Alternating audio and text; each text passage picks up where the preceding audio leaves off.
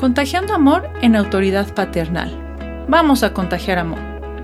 La figura paterna refleja por naturaleza autoridad. El hombre aporta la certeza en muchos acontecimientos. Seguramente más de una vez, al pedir permiso a mamá, nos comentó, mm, esperemos a que llegue papá para preguntarle. Cuando acordamos un horario con papá, resulta ser más estricto.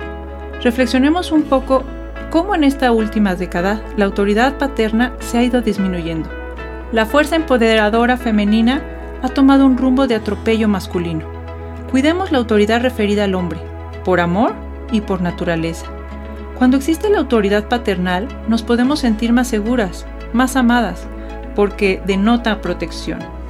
Otra singularidad de la autoridad paternal es de que es ciega, es decir, una orden, un límite, una regla, simplemente se cumple. Alejar a nuestros padres de esta naturaleza es contraproducente. ¿Te imaginas si para construir el arca Dios le hubiera hablado a la esposa de Noé? ¿O si Abraham le hubiera comentado a Sara que Dios le pedía sacrificar a su hijo? ¿Cuántos argumentos hubieran escuchado, no crees? ¿Por qué? ¿Para qué? ¿Cómo? ¿Por qué tú?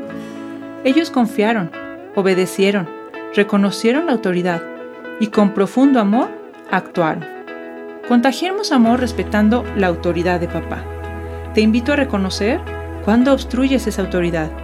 Acepta, permite, permite este límite paterno. Rescatemos la convivencia hombre y mujer en acuerdos para ser mejores. Santo Tomás Moro tenía cuatro hijos.